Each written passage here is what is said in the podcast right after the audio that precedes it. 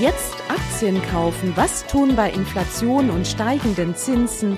Wie tickt die Wirtschaft? Hallo und herzlich willkommen bei Focus Money Talks, dem Podcast mit Heike Bangert und Verena Sepp zu allen Themen rund um euer Geld.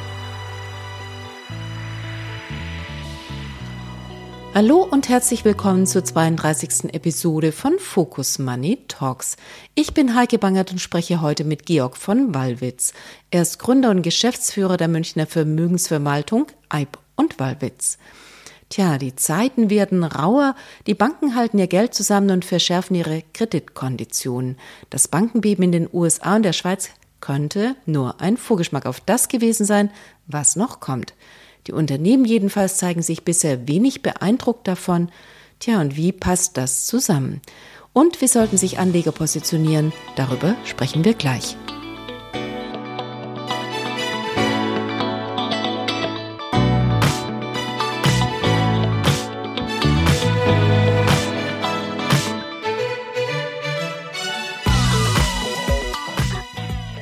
Georg, herzlichen Dank, dass wir heute Zeit haben, über das Große und Ganze zu sprechen. Also du managst Fonds, betreust Kunden auch mit Einzelmandaten und guckst natürlich immer darauf, wie die Weltwirtschaft sich entwickelt, aber eben auch, wie es im Kleinen geht.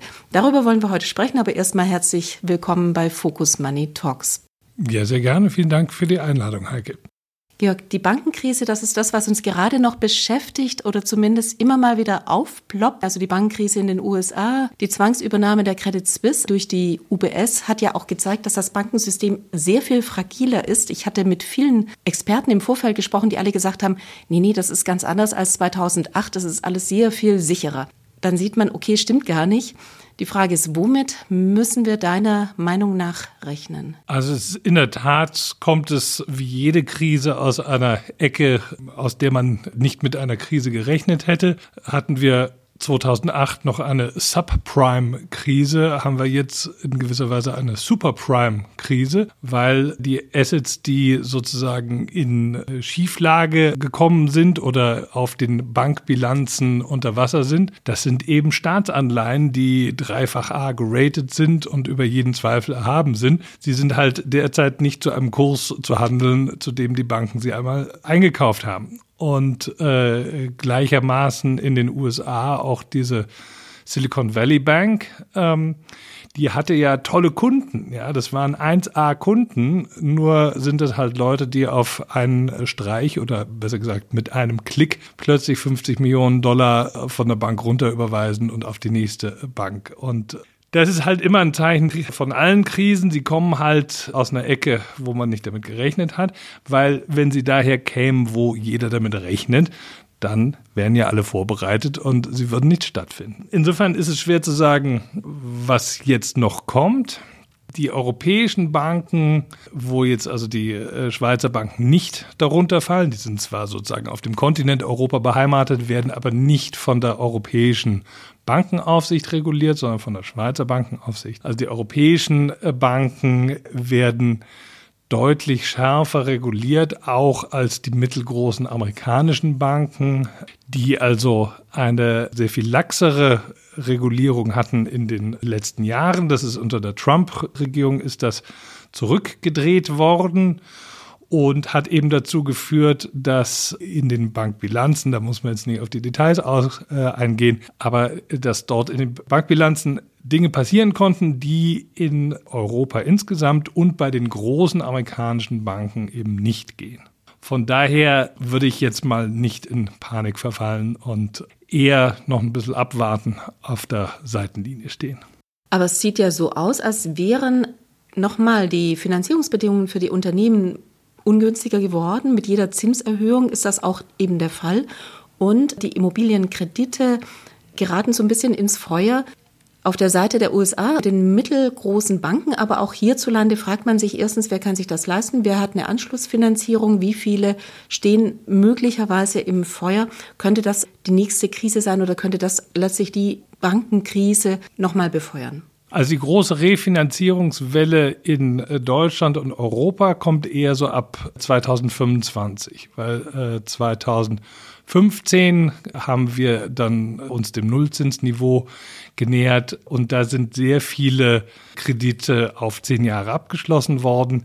Das kommt also eher in zwei Jahren, jetzt noch nicht. Was jetzt im Feuer steht, ist insbesondere in den USA die Kreditfinanzierung von Gewerbeimmobilien. Und das ist eben in der Tat so, dass die Finanzierungskosten ungünstiger werden. Das wiederum führt dazu, dass die Banken einen niedrigeren Wert einstellen können für ihre Sicherheit auf die Kredite. Und dieser niedrigere Wert führt dann dazu, dass weniger Kredit bei der Refinanzierung ausgegeben werden kann.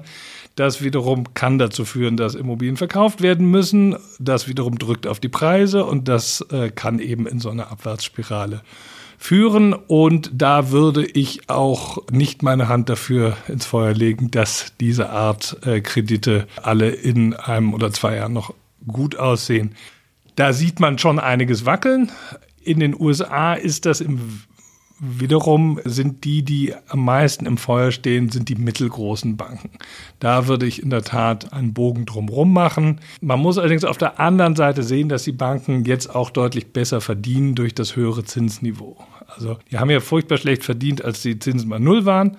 Und das hat sich geändert. Das sollte man auch nicht so ganz aus dem äh, Auge verlieren. Aber nichtsdestotrotz sieht man ja schon, dass die Notenbanken ein größeres Problem haben. Also zum einen bekämpfen sie die Inflation, das haben sie ja auch weiter jetzt gezeigt, dass sie daran festhalten. Auf der anderen Seite ist die Finanzmarktstabilität als zweiten Punkt in deren Aufgabenfeld gerückt, was gar nicht deren Aufgabenfeld ist, aber nichtsdestotrotz, es muss angegangen werden. Es wird schwieriger. Du sagst, könnte, könnte, könnte ich mir vorstellen, dass es denn kommt. Wie denkst du, dass die Notenbanken damit umgehen können? Mit beiden Aspekten. Also das Ganze hat natürlich einen erheblichen psychologischen Effekt. Deswegen ist das nicht quantifizierbar. Also ich kann äh, dir jetzt nicht sagen, äh, mit einer Wahrscheinlichkeit von 33,754 Prozent passiert das und das. Schade eigentlich. Äh, das wollen immer alle, aber es ist einfach leider viel Psychologie, weil wenn eben das Vertrauen in eine Bank schwindet, dann ist es für den Einzelnen rational, sein Geld abzuziehen. Fürs Gesamtsystem ist es natürlich dann eine Katastrophe. Und würden alle sich darauf einigen, nee, wir ziehen unser Geld nicht ein, würde so eben so eine Bank auch durchaus äh, Krisen überstehen können, die sie aber nicht übersteht, wenn die Psychologie eben in die andere Richtung geht. Und das ist einfach nicht irgendwie seriös vorherzusagen. Was also die Zentralbanken machen, die schon auch für Finanzmarktstabilität zuständig sind, ist eben jedes Feuer, was irgendwie aufflackert, sofort auszutreten. Weil am Anfang muss man eingreifen, wenn das also erstmal wie eben 2008 Merrill Lynch und Bear Stearns untergegangen sind, dann wird man eben Lehman Brothers auch nicht mehr retten. Also das ist etwas, was die Zentralbanken jetzt aber tun. Sie sind gleich dabei einzugreifen. Da steht natürlich irgendwo der Steuerzahler hinten dran. Das ist nicht gut. Kapitalismus funktioniert so eigentlich nicht. Also die Gewinne sollten privatisiert werden, aber dann die Verluste bitteschön auch. Insofern ist das, ist das nicht gut, wenn die äh, Banken keine Angst mehr haben vor dem Scheitern, weil dann werden sie unvorsichtig. Und entsprechend würde ich damit rechnen, dass eben die Regulierung auch nochmal angezogen wird, weil einfach der Steuerzahler möchte sehen, Mensch, was wird mit dem Geld gemacht, für das ich hier gerade stehe? Lass uns über die Inflation sprechen. Also die Inflation ist tatsächlich runtergekommen. Letztes Jahr waren es die Energiepreise, die die Inflation sehr stark angetrieben haben. Jetzt sind es mehr die Nahrungsmittelpreise. Wir haben aber einen neuen Energieaspekt, der jetzt mit der OPEC auch gekommen ist. Sie wollen einfach die Förderung drosseln. Das heißt, die Preise werden wieder steigen. Sind wir bei der Inflation auf dem richtigen Weg? Also auch da haben die Zentralbanken spät reagiert, aber dann doch das Richtige getan. Und ich gehe davon aus, dass sie Kurs halten werden und die Zinsen weiter anheben werden, bis das Inflationsproblem im Griff ist. Wir sind, wenn man so will, durch die Bankenkrise ein wenig mehr auf den richtigen Weg gekommen. Irgendjemand hat ausgerechnet, dass eben die Verschlechterung der Finanzierungs Konditionen, die wir durch die Unsicherheiten im Bankensektor gesehen haben, so gut sind wie ein Prozent Zinserhöhung durch die Zentralbanken. Wie man das ausrechnet, weiß ich auch nicht, aber, aber so vom Bauchgefühl her müsste das schon hinkommen. Also die Finanzierungskonditionen sind ja viel schlechter geworden. Insofern geht das schon auch in die Richtung der Zentralbanken, ungewollt, aber, aber immerhin. Und ich halte den Markt derzeit für deutlich zu optimistisch, was dann also Zinssenkungen im zweiten Halbjahr angeht. Wir werden eine Rezession irgendwie sehen, ob die tief oder nicht tief ausfällt oder ob sie nur gefühlt ist oder nur technisch, man weiß es nicht. Aber ja, und sie war ja eigentlich schon abgesagt. Also zumindest haben ganz viele irgendwie sie zu Beginn des Jahres abgesagt. Genau, also da das halte ich für zu optimistisch, dass das wird irgendwie kommen. Und, aber ich glaube eben auch nicht, dass die Zentralbanken dann dazu führen wird, eben schnell die Zinsen wieder zu senken, weil das Inflationsproblem muss erst aus dem System raus. Wichtig ist halt, dass die Inflationsraten einigermaßen konstant bleiben. Wenn sich das von mir aus bei drei Prozent einpendelt, statt bei den angestrebten zwei, dann ist das auch nicht schlimm. Schlimm ist es halt so, wie es im letzten Jahr war, dass es eben wahnsinnig rauf und runter geht, dass mal zehn Prozent, mal sieben Prozent Inflation ist. Jetzt haben wir in Spanien sind es nur noch drei. Das ist keine Grundlage, auf der Unternehmen kalkulieren können. Und das ist eigentlich der größte Schaden bei der Inflation.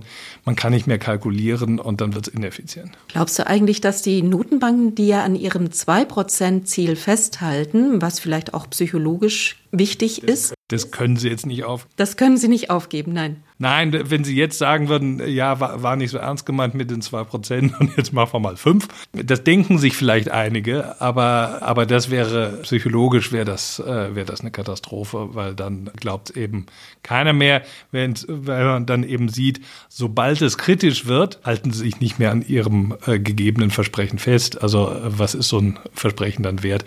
Also das wäre fatal für die Glaubwürdigkeit der Zentralbank. Ein bisschen Druck bekommen wir ja auch von Seiten der Löhne. Also die Lohnabschlüsse sind hoch, wie wir sie lange nicht gesehen haben. In den USA ist eben auch der Fall, aber hierzulande haben wir es auch gesehen. Glaubst du, wir laufen in so eine Lohnpreisspirale? Also es sind sicherlich zunächst einmal die Preise vorangelaufen und die Löhne haben schon auch was aufzuholen. Also berechtigt. Ja, ja, ja, also ich sehe das schon ein, was die Gewerkschaften sagen. Ich meine nicht, äh, nicht alles, aber wenn ich eh mit relativ wenig Geld nach Hause gehe, dann, dann muss da eben oder eine Lohnerhöhung kommen, die eben auch es nach wie vor ermöglicht, irgendwie den Lebensstandard zu halten. Wenn jemand sowieso viel Geld verdient hat, dann wird er seinen ähm, Lebensstandard nicht einschränken müssen, bloß weil es jetzt als 10 Prozent teurer geworden ist. Aber geht dann halt so ein bisschen auf die Sparquote. Aber, aber ich sehe schon ein, dass die Gewerkschaften für die unteren Lohngruppen auch entsprechende Lohnforderungen haben. Und man muss eben auch sehen, dass die Gewerkschaften, die Arbeitnehmer mittlerweile am längeren Hebel sitzen. So in den letzten 30 Jahren waren eben die Arbeitgeber am längeren Hebel. Da konnte man immer sagen, naja, wenn ihr nicht Lohnzurückhaltung macht, dann tun wir halt die Produktion verlagern nach Polen oder Bulgarien oder, oder China. Aber dieses Argument läuft jetzt eben nicht mehr. Jetzt gibt es eben Fachkräftemangel. Äh, auslagern kann man nicht mehr viel. Es wird eher zurückgeholt sodass einfach die Arbeitnehmer heute am längeren Hebel sitzen und das wird sich bemerkbar machen, nicht nur in den Lohnabschlüssen, sondern auch in der Gewinn- und Verlustrechnung der Unternehmen. Ist das eine besondere Situation in Europa, die ja zwischen den USA und China versucht, sich zu positionieren und manchmal droht ein bisschen zerrieben zu werden? Also das sieht man ähnlich in den USA. Auch in den USA ist es so, dass die ähm, Arbeitslosigkeit auf historischen Tiefstand verharrt, obwohl sehr investiert wird in Digitalisierung, obwohl in, allein in der Tech-Industrie und mit großer Fanfare irgendwie über 100.000 Stellen gestrichen worden sind. Die finden derzeit alle, alle, alle sofort wieder einen anderen Job. Also es ist äh, auch in den USA ein äh, Arbeitsmarkt, der sehr für die Arbeitnehmer spricht. Was bedeutet das für die Wirtschaft? Die haben einerseits haben sie den Druck von den Finanzierungsbedingungen hier, auf der anderen Seite steigen die Kosten für die Löhne und es ist schwieriger, Mitarbeiter zu bekommen. Und die Energiekosten steigen jetzt auch nochmal. Was bedeutet das für die Wirtschaft? Wenn du auf die Wirtschaft guckst, auf die Quartalszahlen, die ja auch noch optimistisch angenommen worden sind zum Jahresanfang, aber ich glaube so jedes Jahr wird das optimistisch angefangen. Klar. Und dann die Frage, aber was bedeutet das? Das sind ja Faktoren, mit denen muss die Wirtschaft rechnen. Kommt die Wirtschaft damit zurecht? Also damit kommt sie zurecht, weil sie in einer gewissen Voraussicht, ich will nicht sagen weise Voraussicht, aber in Voraussicht hat sie im letzten Jahr einfach die Preise schon stärker angehoben, als es eigentlich nach den Fundamentaldaten gerechtfertigt gewesen wäre. Die Unternehmen auch im DAX haben Rekordgewinne gemacht, obwohl natürlich im letzten Jahr schon die Energiepreise äh, ein Wahnsinn war und obwohl man natürlich überall gelesen hat, im letzten Sommer äh, Deutschland wird deindustrialisiert und wir sind alle am Ende und ich weiß nicht was und sechs Monate später schreiben alle Rekordgewinne. Und das sollte einem doch zu denken geben. Und was einfach passiert ist, ist, dass die Preise einfach sehr viel stärker angehoben worden sind, als die, als die Kosten gestiegen sind. Und in diesem Jahr werden die Kosten hinterherlaufen. Aber das wird die Unternehmen nicht umhauen. Sie werden ein Stück weniger verdienen. Aber das ist nach einem Rekordjahr auch jetzt nicht, nicht das Ende des Abendlandes. Also die Preissteigerungen können nicht weitergegeben werden, zumindest in diesem Jahr nicht. Wenn wir in eine Rezession rutschen, dann wird natürlich die Konsumenten vielleicht ein bisschen, werden ein bisschen zurückhaltender werden, als das im Vorjahr noch der Fall war. Genau, also die Preissteigerungen sind in vielen Segmenten dann auch irgendwann am Ende. Also dann äh, wird eben substituiert seitens der Konsumenten. Es gibt natürlich bestimmte Bereiche, wo die Konsumenten nicht sehr preissensitiv sind. Also Luxusgütersegment, ob äh, irgendwie die Handtasche 2500 oder 2800 Euro kostet, ist Leuten, die solche Handtaschen kaufen, dann auch egal. Aber es ist eben in dem Bereich, wo es äh, den Leuten wirklich ans Portemonnaie geht, also in der breiten Masse, da ist es irgendwann zu Ende. Und ja, jetzt zeigt sich einfach, wer Wer die Pricing Power hat, wer also vielleicht auch noch mal ein Stückchen billiger produzieren kann, wer seine Lieferketten im, im Griff hat. Und dann gilt eben das, der alte Spruch, bei Ebbe sieht man, wer nackt schwimmt. Also in einer Rezession sieht man einfach gut gemanagte Unternehmen und gute Geschäftsmodelle und kann die eben von den weniger guten unterscheiden. Lass mich einmal noch ganz kurz den Blick werfen zurück, was schon war. Ich glaube, der IFO-Index, den wir es gesehen hatten, der jüngste, das ist ein bisschen mehr ein Rückblick als einer nach vorne, weil da ist die Bankenkrise ja noch gar nicht drin. Also der ist fünfmal in Folge positiv gestiegen.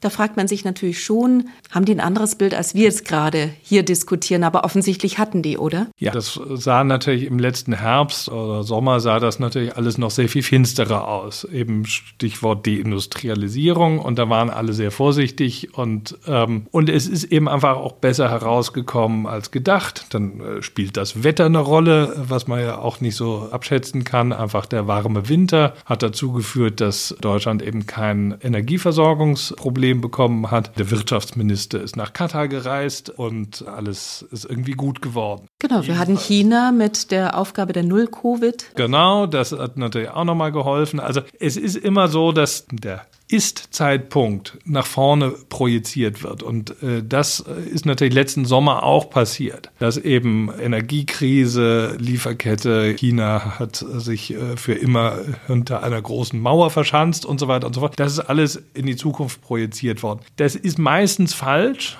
aber äh, spiegelt sich halt dann in den Börsenkursen und IFO-Indizes wieder. Und jetzt ist der Ausblick natürlich sehr viel positiver. Die Bankenkrise wird wahrscheinlich irgendwo, äh, wird man sie im Griff bekommen.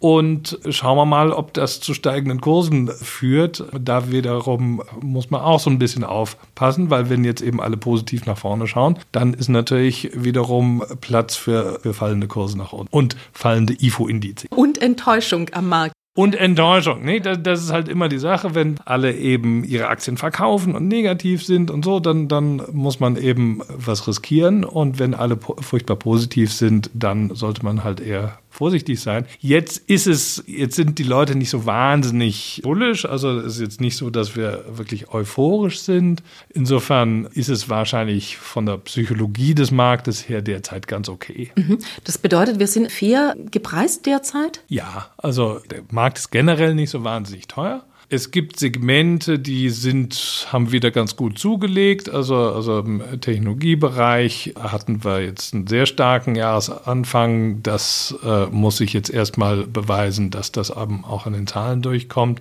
Da kann man vorsichtig sein. Aber es gibt eben anders als eben in den Jahren äh, zuvor, vor 22, gibt es eben durchaus jetzt auch günstig bewertete, sehr solide Unternehmen und man kann Unternehmen, die viel Cash abwerfen, die, äh, die auch Pricing Power haben und ein erwiesen funktionierendes Geschäftsmodell kann man derzeit immer noch für relativ wenig Geld kaufen. Genau, lass uns darüber sprechen. Was sollen Anleger in der Situation jetzt machen? Die gucken ja jetzt über den Sommer hinweg und gucken so in Herbst, denken vielleicht an die Rezession und sehen aber einigermaßen fair gepreiste Märkte vor sich. Wie sollen sie sich aufstellen? Also, was man durchaus jetzt wieder haben kann, was man jahrelang eben auch nicht hatte, ist auf der Anleihenseite sind das schlicht Staatsanleihen. Ja, da, da bekommt man so seine dreieinhalb äh, Prozent, äh, auch bei sehr gut gerateten Unternehmensanleihen im A-Bereich. Also da bekommt man einfach wieder vier Prozent. Das ist ja noch nichts, was mir die Inflation jetzt gerade ausgleicht für den Moment. Für den Moment nicht, aber wenn die, die Inflationsraten wieder zurückkommen und damit würde ich rechnen, habe ich dann durchaus eine positive Realverzinsung mit einer Staatsanleihe. Also da geht es ja jetzt erstmal um Sicherheit. Und welche Laufzeit würdest du dann sagen? Also naja, sieben, acht Jahre. Und da bekommt man, bekommt man eben eine Verzinsung, die real über dem liegt, was die Inflationsrate sein dürfte. Klar, wenn die Inflationsrate jetzt irgendwie bei fünf oder sechs Prozent bleibt in den nächsten zehn Jahren im Schnitt, dann ist es keine gute Idee, weil ich dann einen Kaufkraftverlust habe. Aber davon würde ich nicht ausgehen und davon geht der Markt auch nicht aus. Also man kann ja Inflationsswaps handeln und die sehen schon ein Zurückgehen auch wieder in Richtung 2%. Insofern hat man da eine positive Realverzinsung und ein anderes Segment im, bei den Unternehmensanleihen sind die auch relativ gut gerateten Anleihen, die eben jetzt mit dem Zinsanstieg sehr im Kurs gefallen sind. Und das ist eine feine Sache. Zum Beispiel haben wir zuletzt gekauft eine Anleihe von, von Dell, die irgendwo bei 62 oder sowas notiert und äh, 6,5 Prozent in US-Dollar auf die nächsten 30 Jahre bringt. Also 28 Jahre läuft die noch. Und das Schöne daran ist eben einmal 6,5 Prozent für 30 Jahre. Das ist eigentlich fast eine Aktienrendite, die man da mit einer Anleihe macht. Aber das Feine ist eben auch die, die Risikoabwägung, weil wenn so ein Unternehmen pleite macht, dann wird es zerschlagen und dann was ist normalerweise so eine die sogenannte Recovery Rate, also das, was die Gläubiger dann von der Zerschlagung des pleitegegangenen Unternehmens äh, bekommen, ist so bei 50 Prozent. Also man hat von 60 nur noch ein, ein Downside von 10 auf die 50, hat aber, wenn alles gut geht und die sind Investment Grade geratet, also es ist kein, keine Schrottanleihe oder so, es ist Dell, dann hat man eben 30 Jahre lang seine 6,5 Prozent. Aber das hatten ja die Gläubiger der Credit Suisse Anleihe auch gedacht und die stehen jetzt mit nichts da. Ja, aber das ist ein anderes Ding. Das ist, äh, das kann man nicht vergleichen. AT1. Das AT1, das ist eine andere Kiste. Das ist, äh, das ist so ein bisschen Äpfel mit Birnen. Der, der AT1, da steht das eben im Prospekt, dass ich als Gläubiger mit äh, Null nach Hause gehe, wenn die Aufsicht gezwungen ist, einzugreifen. Und das war sie. Während davon bei einem Industrieunternehmen eben nichts steht. Das ist eine Senior-Anleihe eines Industrieunternehmens. Also wenn es da zu einer Pleite kommt, dann ist da was. Dann sind da Fabriken, dann sind da die ganzen Server, die eben auf produziert sind. Dann gibt es da Lager und äh, von daher ist da was. Das ist bei Finanzunternehmen generell aber immer eine andere Kiste. Nicht nur bei den AT1s, sondern auch bei eben den äh, Senior-Anleihen, also die, die relativ weit oben in der Kapitalstruktur stehen, wird es immer so ein bisschen eng, weil bei Banken, wenn es brennt, dann ist meistens nicht mehr sehr viel übrig. Deswegen auch die scharfe Regulierung. Okay, also Produktionsstätten, Investment Grade, das habe ich jetzt vernommen. Und vor Jahren hat man Investment Grade ja gar nicht angelangt, weil es gab ja nichts zu verdienen. Im Gegenteil, es gab ja sowas wie Negativ Zinsen sogar. Äh, ich erinnere das im Zusammenhang mit Nestle, aber auch bei anderen. Da hat man dann eher auf diese Hochzins, also mehr so High-Yield-Anleihen geguckt. Das muss man jetzt gar nicht mehr. Das ist das richtig? Das, ist eben, das, hat sich eben geändert im letzten Jahr. Ich muss jetzt nicht mehr wahnsinnige Risiken eingehen, um ein auskömmliches, äh, auskömmlichen Einkommensstrom zu haben. Und da ist das nur ein Beispiel von einer Anleihe, die eben ein recht gesundes Risiko-Return-Profil hat. Man muss natürlich immer schon auch auf die Risiken schauen. Das ist risikolos ist es natürlich auch nicht. Aber sowas ist, ist etwas, was man kaufen kann. Und auf der äh, Aktienseite bekomme ich eben auch Qualitätsunternehmen, die auch unter die Räder gekommen sind im letzten Jahr und die ich eben heute relativ billig einkaufen kann. Also die stärkste Position in unserem Balanced Fonds ist zum Beispiel die Novartis. Das ist jetzt alles wahnsinnig unaufregend. Das ist jetzt auch kein super Wachstumswert, aber es ist einfach sehr, sehr solide gemanagt. Man hat ein KGV irgendwie von 13 aufs nächste Jahr und eine Dividendenrendite in Schweizer Franken von dreieinhalb Prozent. Und also da bleibt beim Aktionär äh, was hängen. Und auch da äh, ist für den Fall, dass wir nochmal eine Rezession Situation äh, sehen, ist das Risiko weiterer Kursverluste eher überschaubar. Wie kann ich denn Qualität erkennen? Also eine Zeit lang, zwei Fragen. Eine Zeit lang war, war ja Qualität zu teuren Preisen zu erreichen. Jetzt sagst du, Qualität gibt es jetzt auch zu günstigen Preisen. Aber dafür muss ich ja erstmal wissen, was ist eigentlich Qualität im Aktienbereich? Also Qualität ist nach der klassischen Value-Definition oder vielleicht auch nicht ganz so klassisch, ist ein Unternehmen, was mehr Geld für den Aktionär abwirft, als man äh, dafür zahlt. Also mittelfristig mehr abwirft, als man heute dafür zahlt. Da schaut man als äh, Value-Investor äh, auf Dinge wie Free Cashflow. Free Cashflow ist also das, was nach allen Sondereffekten tatsächlich an Cash für den Aktionär übrig bleibt. Und dann sieht man eben, ich zahle, äh, was ich, acht oder zehn Mal diesen Free Cashflow. Das heißt, nach acht oder zehn Jahren habe ich quasi mein Geld wieder. Das ist ein Kriterium, worauf man äh, schauen sollte. Das ist so das klassische oder ein klassisches äh, Bewertungskriterium. Und dann gibt es natürlich noch den äh, Aspekt äh, des äh, Geschäftsmodells. Habe ich ein funktionierendes Geschäftsmodell? Das werden wir, wie erwähnt, jetzt in der äh, Rezession herausfinden. Funktioniert das oder funktioniert es eben nicht? War das nur so ein Schönwettergeschäftsmodell, was davon gelebt hat, dass Geld billig war und dass man eben sich verschulden konnte und es hat nichts gekostet und damit eben darüber hinweg pudern konnte, dass man eigentlich keinen Free Cashflow hatte oder, oder eigentlich nichts verdient hat. Und drittens, there's no value without growth and there's no growth without value. Sieht man, sollte man eben als Anleger schon auch darauf achten, dass ein gewisses Wachstum da ist bei den Unternehmen, weil ein Unternehmen, was nicht wächst oder sogar schrumpft, ähm, das sollte schon sehr niedrig bewertet sein, wenn man es kauft. Mhm. Man könnte das doch tatsächlich jetzt auch schon gesehen haben im vergangenen Jahr, weil die Finanzierungskonditionen haben sich ja, die, sagen wir es mal so, die Zinsen, die sind seit anderthalb Jahren am Steigen oder zumindest seit gut einem Jahr. Und die Finanzierungsbedingungen haben sich entsprechend verschlechtert und also hat sich die Spreu letztlich vom Weizen schon getrennt. Oder würdest du sagen, jetzt erst trennt sich die Spreu vom Weizen? Das kommt immer mit einer Verzögerung. Also die Angelsachsen haben da immer so diese schönen Sprüche und da gibt es die Analogie aus der Oper und die lautet It ain't over until the fat lady sings. Also in der Oper muss eben immer die große Arie äh, kommen und äh, äh, solange die nicht da ist, ist die Oper noch nicht vorbei. Du bist ja Spezialist, ne? Die Oper und, ist hier gleich genau, nebenan. Sie ist direkt gegenüber, insofern höre ich sie immer.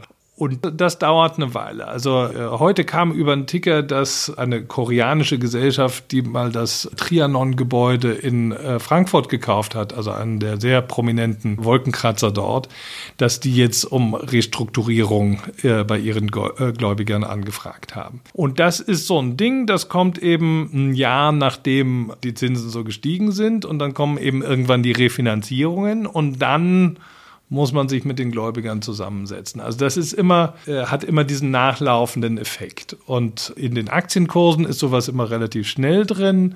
Hingegen äh, bei den Immobilienpreisen dauert es immer etwas länger und dann kommen eben die Zweitrundeneffekte, äh, eben etwa die Auswirkungen der Immobilienpreise auf die Kreditportfolios der Banken oder auch der, der Versicherungen. Und dann sieht man eben, wo es nass reingeht. Also das würde ich eben durchaus noch zuwarten, bevor ich da also mich entspannt zurücklehne. Das wird uns dieses Jahr sicherlich noch begleiten.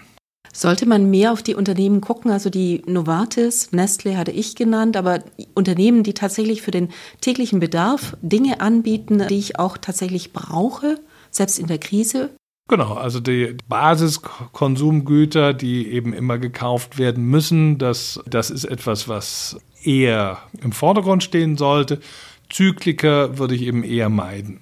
Das ist auch, wenn zum Beispiel Automobilaktien sehr, sehr billig sind. Da, wo wir jetzt einfach im, im Zyklus stehen, wäre ich eben trotzdem vorsichtig. Und das gilt natürlich für eine Reihe von Unternehmen auch im Industriebereich. Also viele Unternehmen, äh, die wiederum Dienstleistungen erbringen für andere Unternehmen und überhaupt nicht wegzudenken sind, die äh, dürften dann relativ äh, stabil oder dürften dann relativ stabil sein, auch in schwierigen Zeiten. Aber Dinge, auf die ich einfach irgendwie auch verzichten kann, wie was ich mein Netflix-Abo oder so, die werden eher schwierigere Zeiten haben.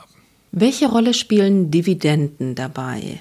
Ist das bei der Aktienauswahl äh, ein Kriterium, worauf Anleger gucken sollten? Ich meine, es macht ja nun auch einen großen Teil der späteren Rendite aus. Das ist absolut richtig. Das ist ein großer Teil der Rendite. Also wenn man über alle Indizes schaut und über die sehr lange Zeit, dann werfen Aktienindizes so ungefähr 7% ab. Und davon sind etwa 3% Dividenden und 4% sind Kurssteigerungen.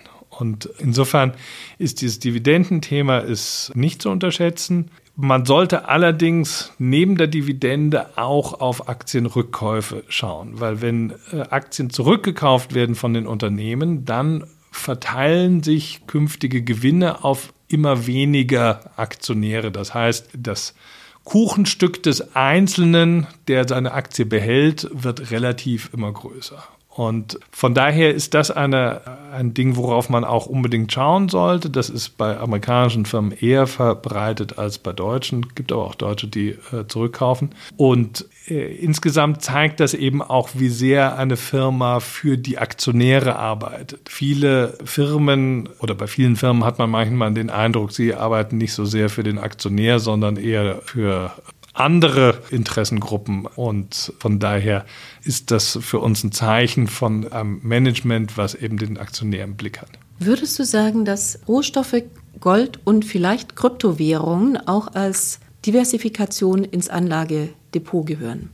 Also äh, von Kryptowährungen lassen wir die Finger einfach weil das zu viel Ähnlichkeit hat mit eben vollkommen unberechenbaren und spekulativen Assets. Kann sein, dass daraus etwas entsteht. Also die Technologie, die eben zugrunde liegt, die ist absolut interessant, die Blockchain. Aber da Kryptowährungen, aber auch Gold keine Zinsen abwerfen, sind sie einfach nicht berechenbar für für den Anleger oder für den äh, Investor, der eben nach äh, Wert sucht. Im letzten Jahr hat sich gezeigt, dass Gold ein ganz guter Puffer war für Krisen. Das war es immer und das hat auch im letzten Jahr funktioniert. Das kann man für Kryptowährungen eben leider auch nicht sagen. Also die haben diesen Härtetest im letzten Jahr nicht bestanden, weil eigentlich hätte das die Stunde der Kryptowährungen äh, sein sollen. Also Unsicherheit im Finanzsystem, geopolitische Unsicherheit und Inflation. Und das ist ja eigentlich das Pfund, mit dem die wuchern. Es gibt eben nur 21 Millionen Bitcoin, die können nicht vermehrt werden. Und deswegen ist das also inflationsgeschützt und so. Aber nun kam die Inflation und äh, die Kryptowährungen haben nicht so richtig kooperiert. Genau, gut, dass ihr das nicht hattet, ne? Genau. Also, ihr habt Aktienfonds, aber Das, was letztlich jeder kennt, ist der Mischfonds. Also es gibt verschiedene Mischfonds, aber wir sprechen mal über diesen Phytrus Balance Fund, der eben tatsächlich Aktien und vor allem Anleihen hat. Das war ja im vergangenen Jahr nicht gerade das Beste aller Portfolios, die man machen konnte. Das hat sich jetzt aber zum Glück ein bisschen zum Besseren gewendet. Ja, also das war natürlich letztes Jahr irgendwo der perfekte Sturm, weil eben theoretisch sollen Aktien und Anleihen auch gegenläufig sein, sollen äh, sich die Schwankungen gegenseitig äh, ausbalancieren. Also wenn man ein schlechtes Aktienjahr hat, sollte man nach der Theorie ein gutes Anleihenjahr haben und umgekehrt. Und nun war es eben im letzten Jahr so, dass es sowohl ein schlechtes Aktienjahr war als auch ein miserables Anleihenjahr.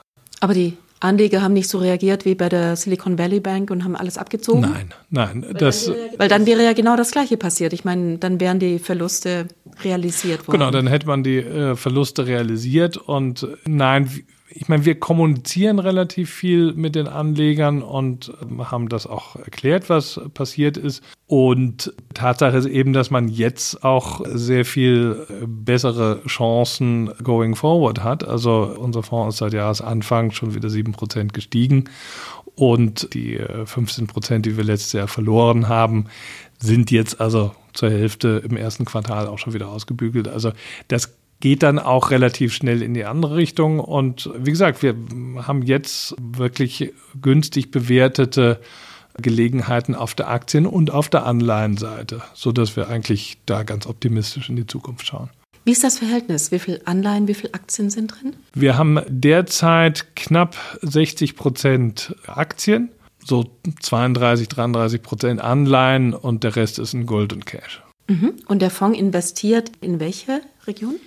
Also das ist derzeit ist das im Wesentlichen Nordamerika und äh, Europa. Es gibt äh, ganz bisschen auch in, in Schwellenländern. Ausgerechnet die zweitgrößte Aktienposition ist in Argentinien, aber das muss einen nicht, ähm, nicht beunruhigen. Es ist also äh, im Kern amerikanische Firma, die aber in äh, Lateinamerika Onlinehandel macht. Aber der allergrößte Teil unserer Anlagen ist also Europa und, äh, und Nordamerika. Spielen Nachhaltigkeitskriterien eine Rolle? Ja, also äh, und zwar irgendwie schon immer. Also wir haben die UN Principles for Responsible Investment, äh, das haben wir, glaube ich, schon vor zwölf Jahren oder so ähm, unterschrieben oder zehn Jahren.